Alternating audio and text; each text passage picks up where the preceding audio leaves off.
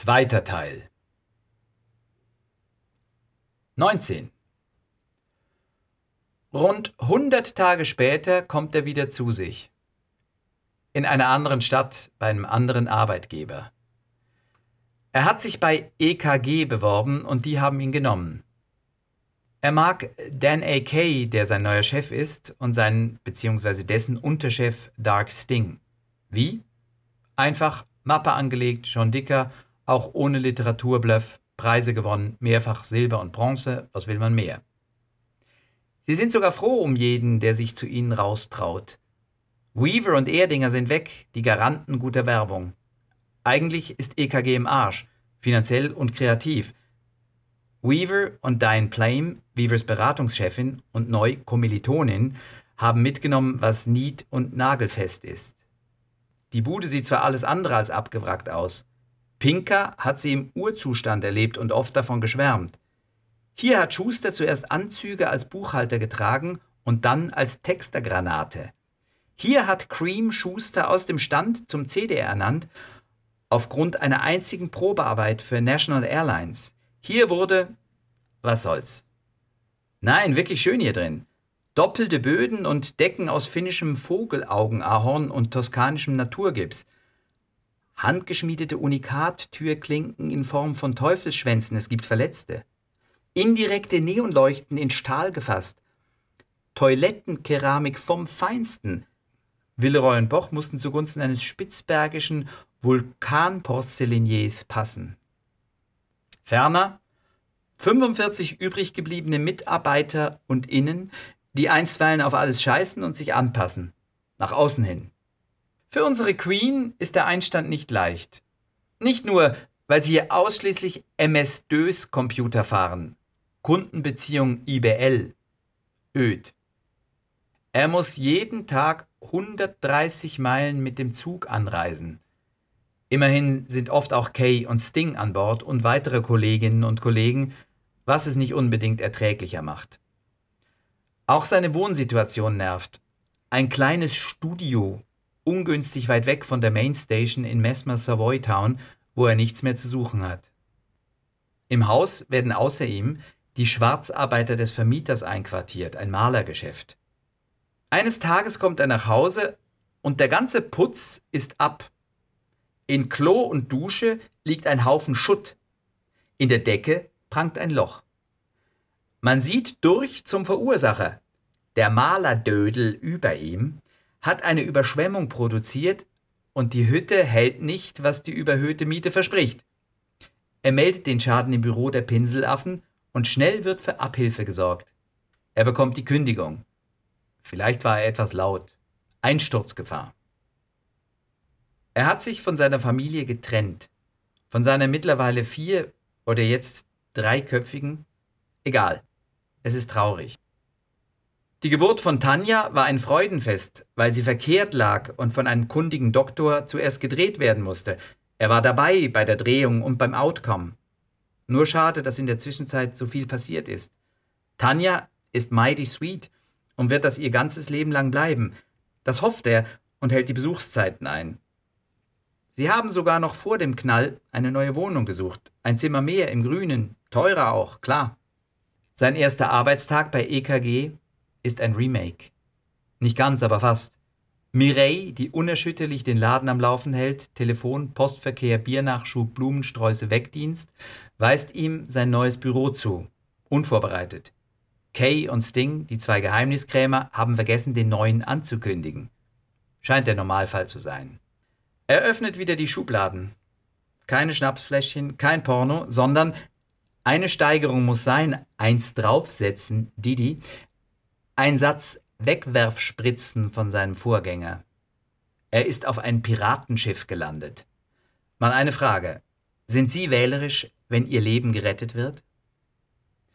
Für Dan A.K. spricht seine exorbitante Freundin Nadine Wanderer. Eine Halbasiatin mit der Fähigkeit, dich mit einem einzigen Satz umzuhauen.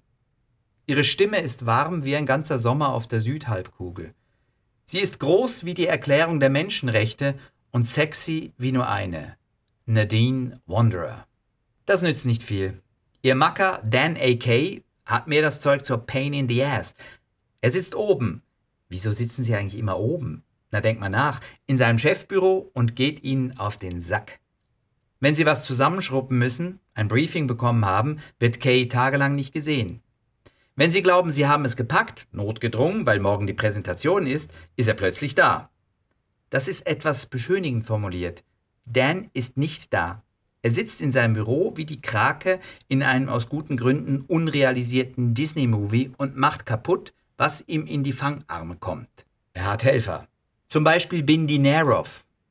Bindi hat sich irgendwie reingeschlichen. Vermutlich Kay und Sting eingeschleimt. Importware aus dem Norden. Bindi fächelt laufend im Spiegel seines PCs, den er nur dafür hat, seine aschblonden Stirnfransen zurecht weil sie offenbar auch auf Dummköpfen spärlicher werden, die Fransen. Er hat in einem Kreativkurs an einer korrupten Universität gelernt, dass man mit Fragen weiterkommt als mit schweißtreibenden Antworten. Und was machen wir? Und was ist dann richtig? Und jetzt also die Idee? So treibt er dich vor sich her. Sorry, Lucius, solle dir etwa eins lutschen? Das ist für die oberen 500.000 vorbehalten. Kay und Sting. Sie produzieren einen Haufen Scheißdreck im ersten Jahr man fühlt, das wird nichts. Und die Resultate bestätigen es. Kay und Sting machen es sich einfach zu einfach. Schlimmer, sie lassen dich scharren und wollen am Schluss selber die Hände besteigen. Mit fatal schwachen Ideen. Zu klischiert, zu wortreich, am Briefing vorbei. Dämlich, doof, schon da gewesen. Erfolglos. Hauptsache sie. Haben es gemacht und allen gezeigt. In den Sand gesetzt haben es die anderen bei der Umsetzung, ist ja klar. Kaum zu glauben, dass die beiden früher bei Mesmer waren. Sie haben noch einen Oldie but Goldie in the House. Ralph E. Warrant, kurz Ralphie. Die Sorte Baum, die stehen bleibt, weil sie keine Lust hat, sich verpflanzen zu lassen. Ralphie hatte sich durch nichts, nicht einmal durch Bindi, abgewöhnt, gute Ideen zu haben. Vielleicht wäre es auch nur zu aufwendig, Ralfis Büro aufzuheben. Türme von Artbooks und geilen Ansätzen. Allein die Verbrennung seiner Post-its würde reichen, den Eiffelturm einzuschmelzen. Und schade wäre es weniger um den Eiffelturm. Leider hat sich schon einer bei Ralfi angeflanscht. Terry Agerman, der Junior-Texter. Der lernt wie ein Weltmeister. Von Bindi das Hintergehen. Von Ralfi das Ablästern über Bindi und die Geschäftsleitung. Von der Geschäftsleitung How to be an Asshole. Perfekte Kombination. Nur darum möglich, weil Terry alles andere als ein Blödmann ist. Und als der Klapperladen endlich ein paar Preise gewinnt, ist es dank ihm. Und Ralfi, bei dem das wohl nie aufhört. Nicht mal jetzt.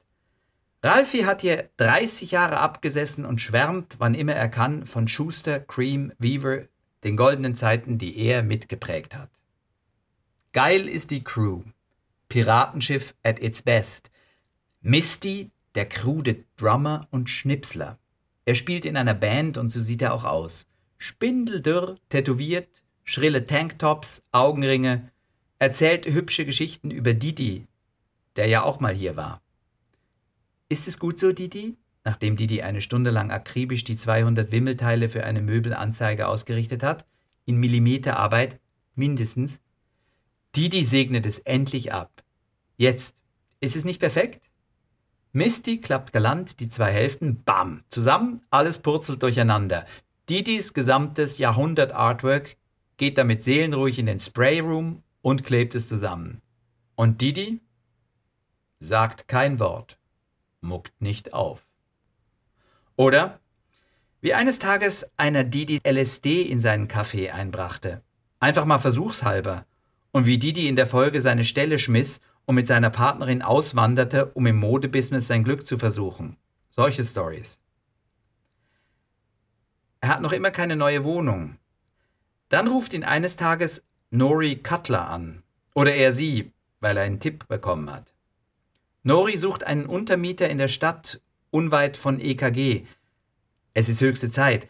Ein paar Tage später hätten ihn die Maler rausgetragen. Das Loch in der Decke ist noch da, man gewöhnt sich an alles. Nori will ins Ausland, nach Jamaika. Ja, will sie.